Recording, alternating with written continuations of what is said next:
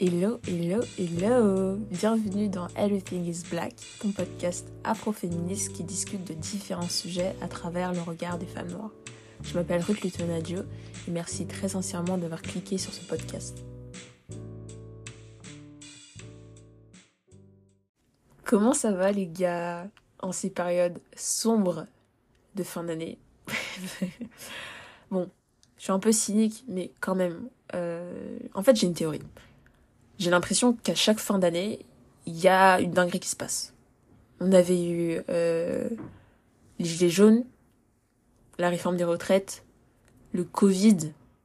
Bah, cette année, c'est euh, la loi immigration. euh, il faut que vous sachiez que, déjà, j'avais absolument pas prévu de dédier un épisode entier, en fait, à cette loi immigration. Euh, dans un premier temps, déjà, je voulais faire un épisode sur les fêtes de fin d'année. Mais euh, au vu de la situation actuelle, c'est-à-dire de partiel, je pense que les gars, on va postponer ça pour 2024. Euh, tout le monde est pris par-ci partiel et même moi j'ai une tonne de rendu donc euh, c'est archi mort quoi. Un peu dégoûté mais bon, ça m'apprendra aussi à m'y prendre un peu plus tôt. Ou bien, ou bien justement faire un épisode sur les partiels et ça c'est largement plus réalisable puisque j'avais prévu en fait de me prendre en tant qu'enquêté pour cet épisode que je voulais du coup sortir pour euh, le 30 décembre, mais euh, voilà, je me voyais pas sortir un épisode euh, et faire comme si de rien n'était, sans évoquer justement cette loi. Donc je sais pas si on va dire que cet épisode compte, puisque c'est absolument pas dans le breeding du podcast, vous voyez, ici on aime rire, on n'aime pas se morfondre, mais quand même, enfin pour moi c'est important de d'aborder cette, cette loi. Donc on va parler de ça aujourd'hui. Ça va pas être très drôle, mais voilà, il faut, il faut le faire. Bien sûr, avant de commencer euh, l'épisode, je tenais à vous remercier chacun et chacune pour les différents retours que j'ai pu avoir concernant le premier épisode podcast. Pas parce que j'ai eu que des retours positifs, non je rigole. J'ai des retours négatifs aussi concernant le son, mais 2024 les gars, voilà, nouvelle résolution, on va investir pour le son mais euh, surtout parce que vous avez pris le temps de l'écouter, euh, de le relayer et de me faire un petit commentaire dessus. Donc je vous remercie très sincèrement par rapport à ça. Euh, à l'heure où je suis en train d'enregistrer ce second épisode de podcast, je crois qu'on est à 73 écoutes. Bon, peut-être pour que, enfin, peut-être pour certains et certaines c'est rien, mais pour moi ça représente énormément quoi. Genre 73 personnes m'écoutent, c'est un truc de dingue. Donc merci, merci, merci beaucoup. Et bref, je vous laisse avec la suite de l'épisode. C'est quoi la loi immigration?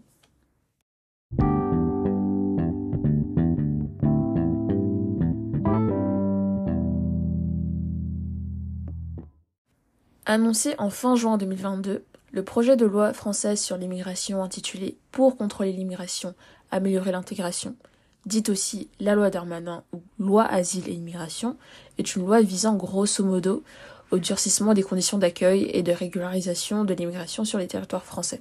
Donc ça concerne à la fois la France métropolitaine euh, hexagonale, entre gros guillemets, et euh, les Outre-mer, notamment pour le cas de Mayotte. L'objectif principal de euh, cette loi serait d'intensifier les éloignements d'étrangers en situation irrégulière.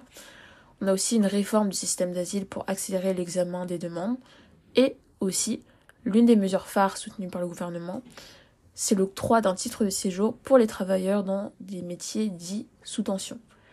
Euh, Darmanin a résumé euh, le branding de cette loi sous l'égide suivante, à savoir être méchant avec les méchants et gentil avec les gentils. Rejeté dans un premier temps par l'Assemblée nationale du fait de l'adoption d'une motion de rejet, il a ensuite été soumis en commission mixte paritaire, puis voté et adopté par les chambres du Parlement le 19 décembre 2023. Ok, donc le but n'est pas que je détaille tout ici, mais euh, sachez tout de même qu'il y a eu, durant euh, le processus de navette parlementaire, en fait, un durcissement du projet de loi. Donc on va pas tout citer, mais voici quelques points. Il y a l'instauration, premièrement, d'un débat parlementaire annuel et de quotas sur l'immigration. Le gouvernement doit présenter chaque année sa politique migratoire devant le Parlement, qui doit contrôler euh, la mise en œuvre en fait des mesures. Et du coup, il y a l'instauration aussi de quotas annuels d'immigration. Seconde mesure euh, sur laquelle on reviendra euh, après, c'est le refus ou le retrait d'un titre de séjour en cas de non-respect des principes de la République. Donc tout demandeur d'un titre de séjour doit souscrire une sorte d'engagement, pardon, un contrat d'engagement au respect des principes de la République, qui comprend la liberté personnelle, la liberté d'expression et de conscience, l'égalité entre les femmes et les hommes, la dignité de la personne humaine, la devise et les symboles de la République. En cas de manquement, on peut lui refuser l'octroi de ce titre de séjour ou bien lui retirer s'il en possédant. On a aussi les titres de séjour facilités pour les travailleurs des métiers en tension. La réforme de l'octroi de l'AME qui sera euh, décidée en 2024. On a ensuite le conditionnement de certaines aides sociales à 5 ans de séjour régulier. Donc tout ce qui concerne en fait les allocations familiales, les aides au logement ainsi que le droit au logement aux étrangers. On a le durcissement des conditions d'accès à la nationalité, notamment en ce qui concerne le droit du sol, parce que euh, avant en fait pour un enfant né de parents étrangers sur le territoire français, il avait la possibilité euh, d'obtenir la nationalité française euh, sur demande à partir de l'âge de 13 ans. Et maintenant, cette demande-là, elle doit se faire entre ses 16 ans et ses 18 ans. Il y a aussi une restriction du droit en fait à l'accès à la nationalité française en ce qui concerne le mariage. Donc voilà pour ça. Il y a aussi l'instauration de la déchéance de nationalité en cas de tentative d'homicide sur les forces de l'ordre. Et j'en passe, et j'en passe, et j'en passe. Enfin, si vous le souhaitez, euh, je peux vous mettre dans le descriptif de l'épisode un article du Monde qui le résume très bien. Alors, il faut savoir qu'il ne s'agit pas de la première loi immigration. Depuis 1980, on en voterait une tous les 17 mois, selon le musée de l'histoire de l'immigration. On en compte aujourd'hui 29 et je pense 30 du coup avec celle qui a été votée, ce qui traduit du coup une certaine peur de l'étranger. Mais alors, comment l'expliquer?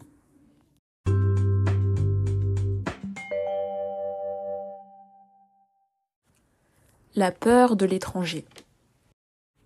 Donc pour répondre à cette question, on peut s'appuyer sur la sociologie de l'État-nation.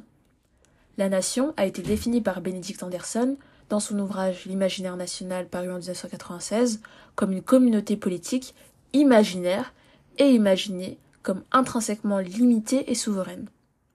Ce qui est intéressant dans cette définition, c'est qu'elle insiste notamment sur le caractère construit en fait de la nation. Elle ne s'est pas faite comme ça, elle n'est pas naturelle, mais elle découle d'une opération en fait opérée, opération opérée, enfin faite, voilà, par la puissance étatique, dans le but d'homogénéiser en fait son territoire l'État-nation correspond du coup aux systèmes politiques et sociaux dans lesquels l'État coïncide avec l'idée que se fait la nation d'elle-même. Alors sa naissance, euh, on la date au début du XXe siècle, lorsque l'Europe a été traversée par un phénomène central qui est la déstructuration de la société d'ordre. Cette déstructuration-là va conduire les élites à créer une image fixe de la France, euh, à construire en fait une identité française, dans le but en fait de pouvoir se démarquer des autres pays, des autres États-nations. Donc de là, on va, on va imposer une langue euh, nationale, des traditions qui doivent être partagées par tous et surtout euh, auxquelles chaque Français doit se référer.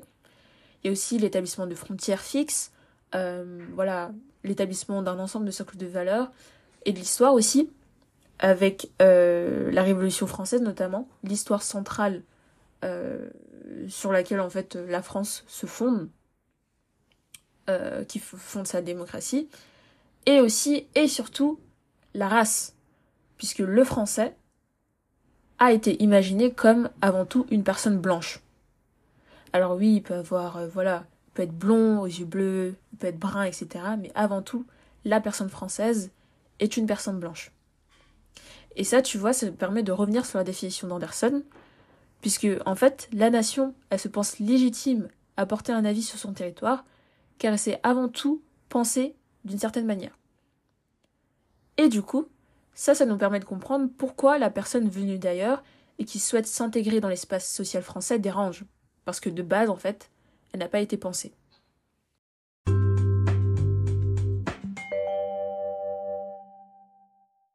Ok, petite précision avant de continuer. Concernant ce truc-là autour du français qui se pense avant tout comme une personne blanche, bah en fait elle se pense blanche, d'accord, mais d'une certaine blanchité. La couleur de peau, c'est juste un critère parmi d'autres caractéristiques raciales. Ce que je veux dire par là, c'est que euh, le processus de racisation, c'est-à-dire le processus de minorisation par lequel un groupe dominant définit un groupe dominé comme étant une race, ne se fonde pas uniquement sur la couleur de peau et se structure en plus selon les époques. La couleur de peau, en fait, est juste un instrument parmi tant d'autres permettant ce processus de minorisation. Ce qui nous permet de comprendre pourquoi, par exemple, les Portugais ou les Italiens pouvaient subir du racisme en France, pourquoi ils ne le subissent plus à l'heure actuelle, et surtout pourquoi le racisme envers euh, les personnes noires et arabes perdure. La couleur de peau étant un critère de différenciation très visible. Sarah Mazouz, Race, 2020. Donc la France a connu trois vagues d'immigration. De 1850 à 1914, de 1914 à 1939, et depuis 1945 qui nous intéresse ici. Parce que, en fait, depuis 1945, la France semble être prise dans une certaine ambiguïté où, tu vois, euh, elle se dit, ok, on a besoin de l'immigration pour pouvoir construire le pays, euh, pour pouvoir construire le pays, pour pouvoir maintenir l'économie du pays. Mais en même temps, on n'aime pas trop les immigrés, t'as vu Et ce qui s'est passé, c'est que progressivement, le, thème, le terme de travailleur immigré, lui conférant du coup un statut provisoire, va laisser peu à peu place à celui d'immigré. Le conférant du coup un statut bah, euh, non provisoire. C'est ce qu'explique Sayad dans La double absence des illusions de l'émigré aux souffrances de l'immigré par en 1991. Lui, ce qui est vachement intéressant, c'est qu'il aborde l'immigration euh, sous euh, la perspective en fait d'un mensonge collectif. Mensonge de la part du pays d'origine, puisque le pays d'origine, euh, dans son discours, disait que voilà, la personne immigrée, enfin la personne immigrée, la personne qui va aller dans un autre pays va revenir, donc ne vous inquiétez pas. Et pour le pays d'accueil aussi, c'est un mensonge parce que finalement, ce pays d'accueil tenait pour discours que la personne immigrée va juste être là pour construire le pays et ensuite elle s'en va. Mais finalement, comme on l'a vu, c'est qu'il y a eu euh, progressivement des personnes immigrées qui vont euh, s'installer en France. Et du coup, bah, la France, elle était dans un embarras, tu vois. Et deux solutions s'offraient à elle. La première euh, qui... Ouais, la première qui est toujours utilisée à l'heure actuelle, c'est celle de l'intégration de l'assimilation. C'est-à-dire qu'en fait, on va essayer de faire correspondre un maximum la personne immigrée à l'idéal typique français, à travers notamment l'apprentissage, l'intériorisation des valeurs et des normes sociales de la République, et notamment à travers la pratique de la naturalisation. Sayad, d'ailleurs, dit que la naturalisation constitue une violence symbolique douce pour la personne immigrée, puisqu'elle implique une redéfinition biographique de l'individu, car on lui demande en fait de devenir une toute autre personne. Et c'est ce qu'on retrouve très bien en fait dans cette loi avec ce contrat d'engagement aux valeurs de la République. Pas tant sur le point d'adhésion à la liberté personnelle, etc. Enfin, ce qui est d'ailleurs très raciste. Enfin bref, on va revenir après sur ça, mais c'est plus euh, dans ce truc, tu vois, de parler d'adhésion aux idéaux de la République sous peine de se voir euh, être euh, sous peine en fait qu'on te retire ta nationalité française, ou du moins ton titre de séjour, ou au contraire qu'on te refuse de te l'octroyer. Parce que, en fait, finalement, parler d'adhésion aux idéaux de la République sous peine de retrait de son droit de séjour, c'est consentir à la soumission de ta liberté de conscience d'une certaine manière. Puisque, en gros, tu dois penser comme si, tu dois penser comme ça, sinon tu perds ton droit de rester sur le territoire. Ce qui conduit du coup la personne à adopter un mode de pensée en totale contradiction peut-être, avec ses valeurs, ses opinions, et au retrait in fine aussi de son esprit critique. Parce que en soi, les idéaux de la République, enfin, même si on a une liste euh, dans la loi, ça peut tout et rien dire, tu vois. Ça reste très très flou. Et ça permet finalement à l'État français de garder une certaine agentivité. Tout peut correspondre aux idéaux de la République. Euh, je sais pas, par exemple, l'universalisme, euh, j'invente, mais euh, je sais pas, euh, reconnaître les bienfaits de la France, euh, à l'étranger, etc., etc. Bah, du coup, vouloir dénoncer par exemple la politique française à l'étranger ou bien euh, dénoncer le racisme en France, c'est se positionner, ou du moins ça peut être interprété comme se positionner euh, contre les idéaux de la République. Et du coup, comme un refus d'adhésion aux valeurs de la République. Donc cela implique tout ça, enfin tout ce que je viens de dire, ça implique donc une redéfinition biographique de l'individu. Et deuxième chose, pour la faire un peu plus courte, enfin je vais essayer de la faire un peu plus courte, c'est euh, la régularisation de simplement l'immigration, avec l'adoption de différentes politiques de renvoi, de rationalisation de la présence de certains immigrés, en expliquant, euh, enfin notamment avec euh, par exemple le passeport talent, en expliquant voilà cette personne est sur le territoire français parce que elle étudie, elle peut apporter à la France d'un point de vue intellectuel, et aussi avec voilà le tout ce qui est titre de séjour euh, par rapport... Euh, qu'est-ce que je raconte Je me perds dans mes, dans mes notes, désolé. Titre de séjour pour tout ce qui concerne aussi euh, les réfugiés politiques, le regroupement familial, tout ça, tout ça, tout ça. Et du coup, pour conclure, en fait, la personne immigrée est perçue comme une antithèse à l'État-nation, qu'on doit sans cesse rationaliser. Le contexte d'adoption de la loi.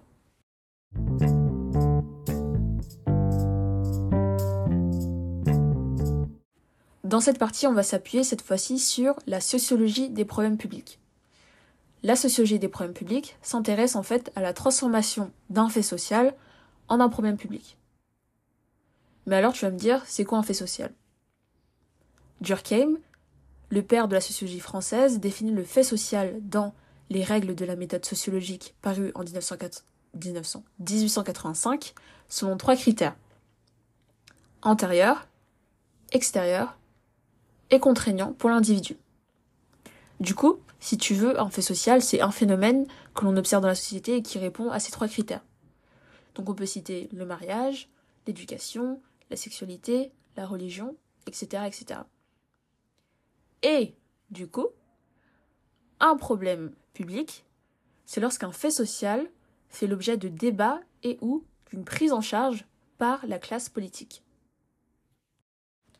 Donc pour comprendre euh, comment cette loi a pu être adoptée euh, à l'heure actuelle, il est nécessaire dans un premier temps de s'intéresser au contexte dans lequel la France est plongée depuis un certain temps. Donc premièrement, en ce qui concerne le contexte socio-économique. Alors il faut savoir, enfin je pense que tout le monde le sait puisque tout le monde est touché par ça, c'est que la France est plongée en fait dans une crise économique depuis euh, la crise de, 2019, donc euh, la crise du Covid. La Banque de France, dans ses projections macroéconomiques publiées euh, ce mois de décembre, projetait sur l'ensemble de l'année 2023 une inflation totale de 5,7% en moyenne annuelle et une croissance économique de 0,8%.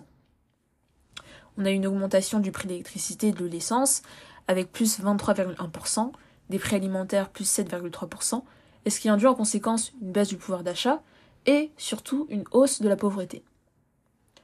Selon un récent rapport publié par le Secours catholique en 2023, 95% des personnes rencontrées euh, dans, le Secours catholique vivent sous le seuil de pauvreté, soit 60% du revenu médian français, et près de 75% vivent même sous le seuil d'extrême pauvreté.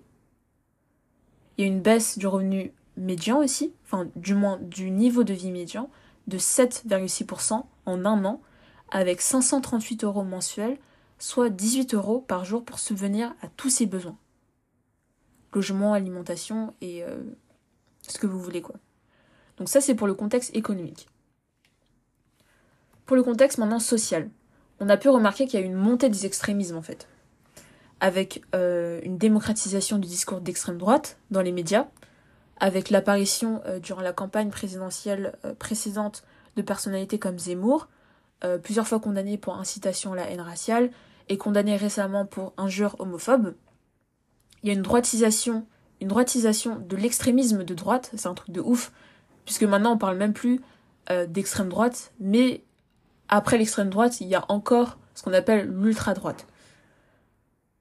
Et aussi une normalisation dans l'espace public de ces groupuscules d'ultra-droite. On peut citer notamment le rassemblement organisé par le collectif Natif en hommage à Thomas euh, Agripol, qui a été tué euh, lors d'une fête euh, de village dans la Drôme. donc ce rassemblement organisé le 1er décembre 2023, place du Panthéon, ayant conduit plusieurs écoles, notamment la Sorbonne, Henri IV et Louis le Grand, à fermer leurs portes plus tôt. Donc tout ce contexte-là a permis d'ouvrir une sorte de ce qu'on appelle en sociologie euh, des problèmes publics, enfin plutôt de l'action publique, euh, de fenêtre d'opportunité.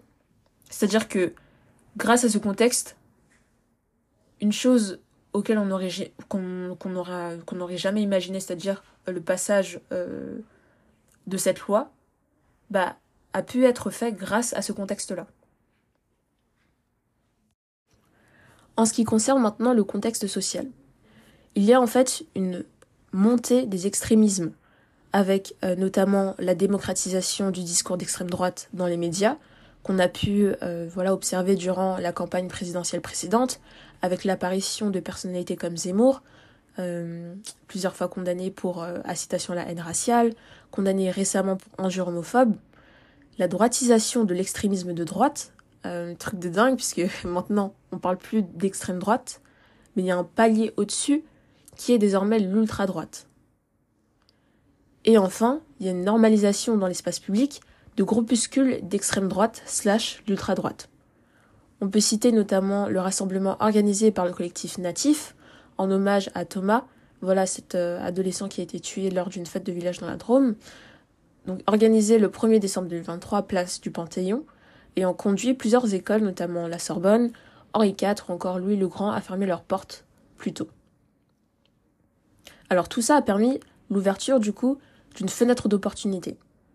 Le vote de cette loi qui était au départ impossible l'est devenu grâce au contexte dans lequel nous sommes plongés à l'heure actuelle. Ok, donc ça c'est le premier point pour comprendre l'adoption de cette loi. Il y a un second point aussi qu'on doit évoquer, c'est celui du travail de ce qu'on nomme les entrepreneurs de cause. Ces entrepreneurs de cause vont permettre la transformation d'un fait social en un problème public. Par la réalisation de deux opérations conjointes, le fait de donner à croire que le phénomène en question peut être altéré ou modifié à la suite d'une action spécifique, et de porter sur ce phénomène un jugement moral. Et ces entrepreneurs de cause, en fait, vont faire passer le fait social à travers trois étapes, pour faire simple, naming, donc nommer, blaming, blâmer, et claiming, demander. L'une des œuvres les plus connues en sociologie euh, des problèmes publics, c'est celle de Gus Field, The Culture of Public Problems, paru en 1981 et traduit en français en 2000. Dans cet ouvrage, en fait, il s'intéresse à la construction du problème public de l'alcoolisme au venant. Donc, qui sont ces entrepreneurs de cause euh, dans euh, l'adoption de cette loi? Est-ce que j'ai besoin de le dire C'est l'extrême droite. L'extrême droite, du coup, va euh, faire passer ce fait social à travers trois, les trois étapes qu'on a citées, donc naming les immigrés, blaming ces émigrés instaurent de l'insécurité en France, avec notamment le terrorisme, également dans euh, les euh, territoires perdus de la République, je nomme les banlieues. Euh, ces immigrés profitent des aides sociales, et aussi ils dénoncent l'inaction du gouvernement, lâche qui ne prend pas ses responsabilités. Et enfin, claiming, ils demandent le durcissement des conditions d'accueil et l'octroi, pardon, le durcissement des conditions d'accueil et de l'octroi des aides aux migrants. Et en fait, ces entrepreneurs de cause qui sont l'extrême droite procèdent à un cadrage du problème public que constituerait l'immigration, en imposant une grille de lecture où immigration est égale source des problèmes des Français. Et d'ailleurs, l'immigration semble être un sujet qui intéresse les Français. Alors bon, faut quand même nuancer, faut faire attention à tout ce qui est en rapport avec euh, voilà les sondages d'opinion. Je vous renvoie à l'article de Bourdieu euh, qui se nomme L'opinion publique n'existe pas à part en 1973 dans lequel voilà il euh, il dit pourquoi il faut se méfier de ces opinions-là, mais quand même c'est intéressant puisque par exemple selon un sondage réalisé, on va dire plutôt une étude réalisée par l'IFOP en juin 2023, 75% des Français se déclarent favorables à un référendum sur la politique migratoire, ce qui traduirait une tendance à voilà reprendre le contrôle sur la décision publique mais quand même, vous voyez que 75% des Françaises disent euh, ouais, on, on veut parler de l'immigration, quoi. Et apparemment, selon un sondage réalisé par euh, Elab pour BFM TV, MDR, je cite du BFM TV. Anyways, on va se fonder sur ce sondage-là, mais apparemment 70% des Français et Françaises se disent satisfaits que cette loi ait été votée. Une loi raciste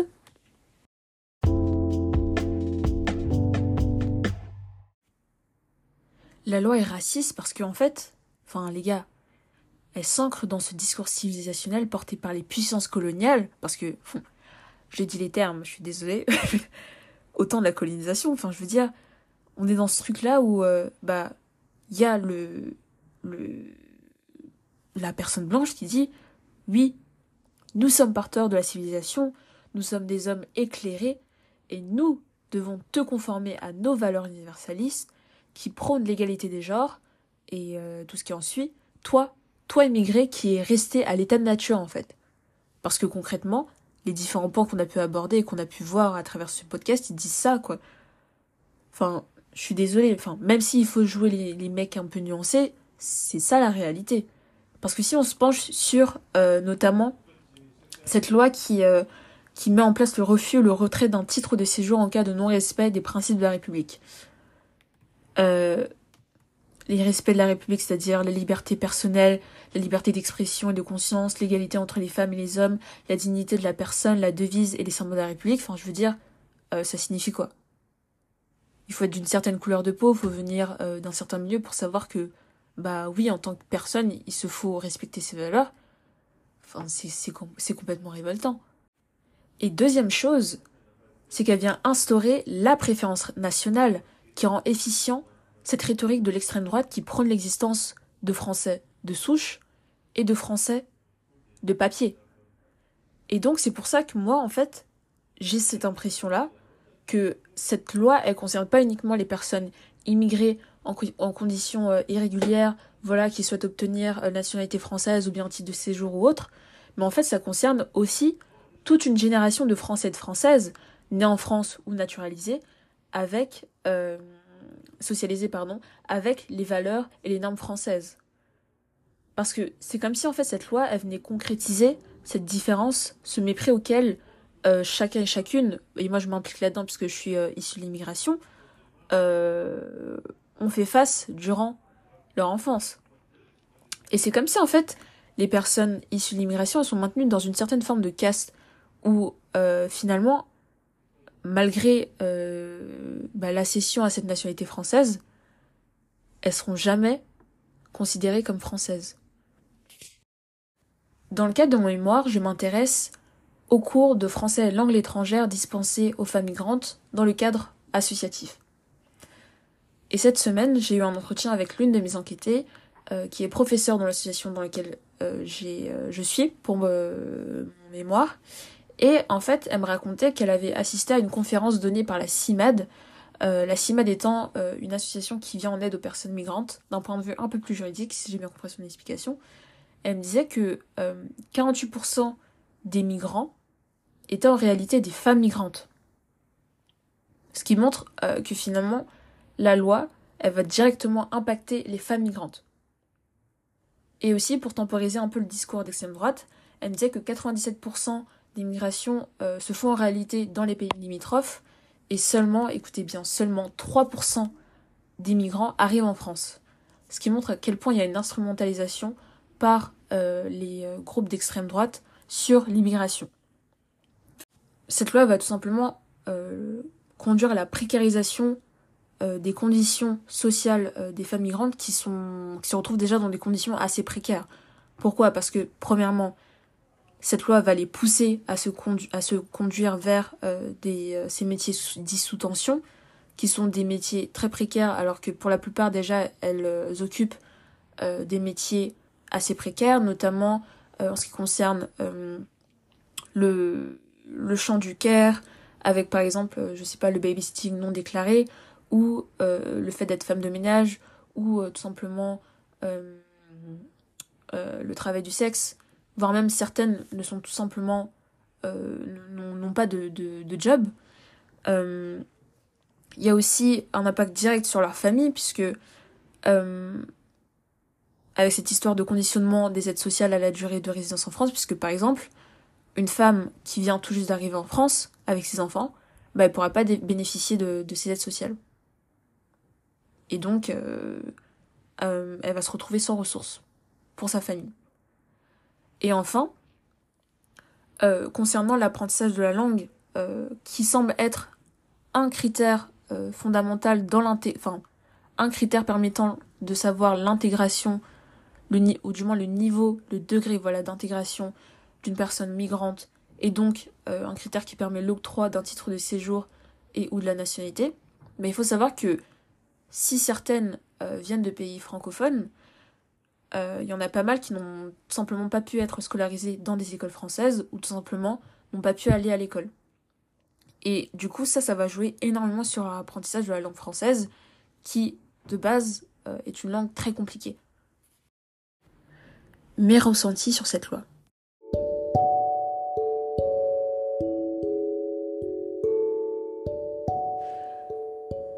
J'ai euh, bénéficié du droit du sang par ma mère, puisque juste avant que je naisse, elle s'était naturalisée. Donc, euh, sur les papiers, il n'y a pas de souci. I'm French. I'm French, je suis française, il n'y a pas de souci. Mais quand même, avec cette loi, pour la première fois, je me suis sentie touchée dans mon intégrité en tant que femme française. Parce que clairement, euh, comme j'ai déjà évoqué plus haut, euh, elle dit clairement qu'il existe des Français de souche et des Français de papier.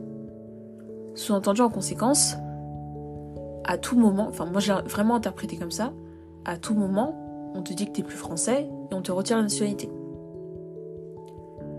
Je, je, disais ça pour rire la dernière fois, mais c'est comme si en fait on était en, contrat de, de location quoi.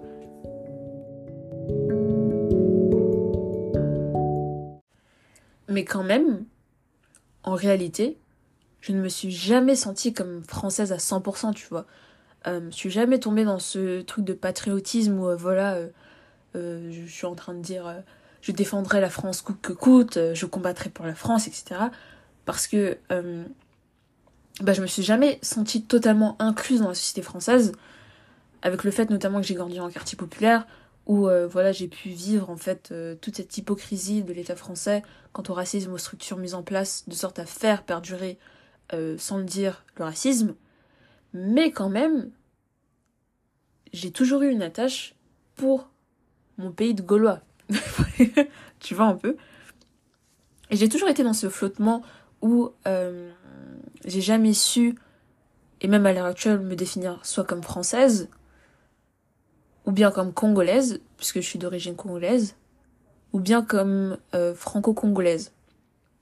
Et euh, le concept de double absence de Sayed l'illustre parfaitement bien, puisque euh, bah, je me sens en fait appartenir à aucun, aucun des deux côtés. Et je pense justement que c'est l'une des raisons pour lesquelles je me suis toujours identifiée avant tout comme une femme noire.